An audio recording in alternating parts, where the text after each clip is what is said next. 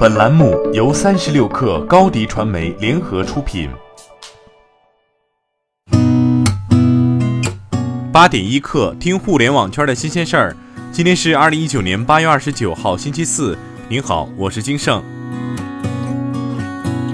法拉第未来 CEO 贾跃亭可能将会离职。法拉第未来最近被爆出重组的消息，称 FF 计划推行合伙人架构，把公司的顶层治理权交给合伙人委员会。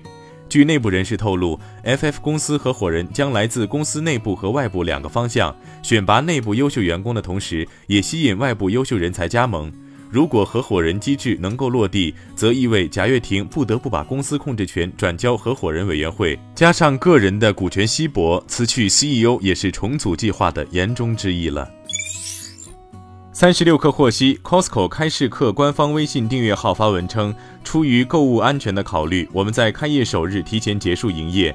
Costco 表示，决定于八月二十八号起将卖场内购物人数控制在两千人以内。当地警方将协助我们疏导卖场周边交通，尽力减少对附近社区的影响。同时，我们也在努力改善内部客流管理系统。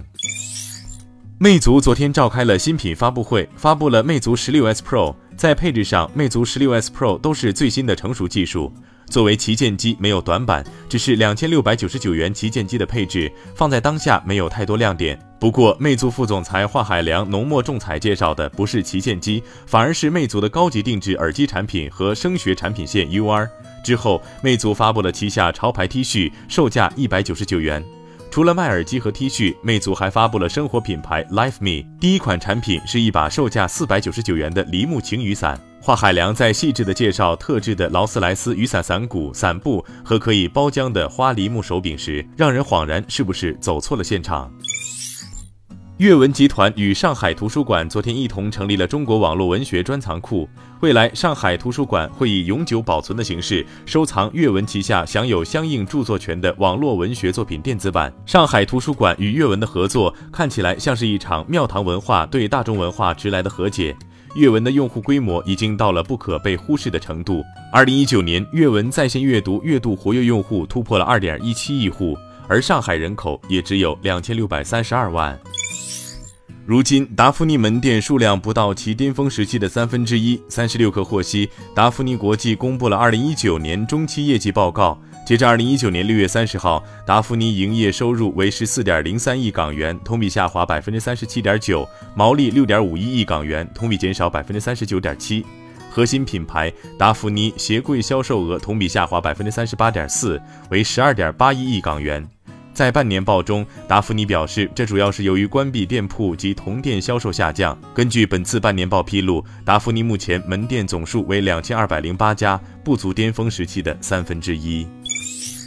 最近，Beyond Meat 和肯德基在亚特兰大的一家肯德基餐厅进行了一次测试，向消费者提供人造肉炸鸡，并在不到五个小时的时间里就被抢购一空。所卖出的人造肉炸鸡数量，相当于他们通常情况下一周内所卖出的鸡米花的数量。肯德基表示，目标顾客主要是那些试图减少肉类摄入量的人们。亚马逊雨林的大火正在以二零一三年以来的最快速度燃烧，大火不仅引起了政府的注意，也引起了社会各界的关注。苹果公司 CEO 库克在 Twitter 上发文说，宣布苹果公司将通过捐款帮助对抗亚马逊雨林持续不断的火灾以及火灾所带来的破坏。著名好莱坞男星莱昂纳多·迪卡普里奥所创建的环保组织也承诺捐款五百万美元，帮助保护亚马逊雨林。八点一刻，今日言论。格力电器董事长董明珠昨天说，跟雷军的十亿赌约已经结束了。结果大家都知道了，十个亿我不要了，还想再跟雷军赌五年。小米董事长雷军回应称，我觉得可以试一下。此前，二零一三年，董明珠和雷军以五年后营业额谁高而打赌十个亿，最终格力胜出。马云在二零一九全球女性创业者大会上说，自己一直希望下辈子能做女人，养一堆孩子。有网友说，马云长成这样，能不能找到男朋友都是问题，竟然还想生孩子。他认为女性更宽容，男性更有嫉妒。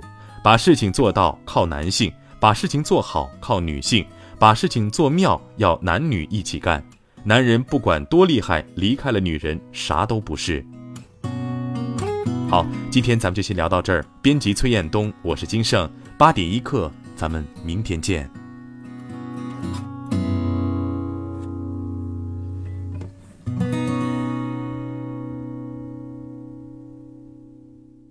欢迎加入三十六课官方社群，添加微信 baby 三十六课 b a b y 三六 k r，获取独家商业资讯，听大咖讲风口，聊创业，和上万课友一起交流学习。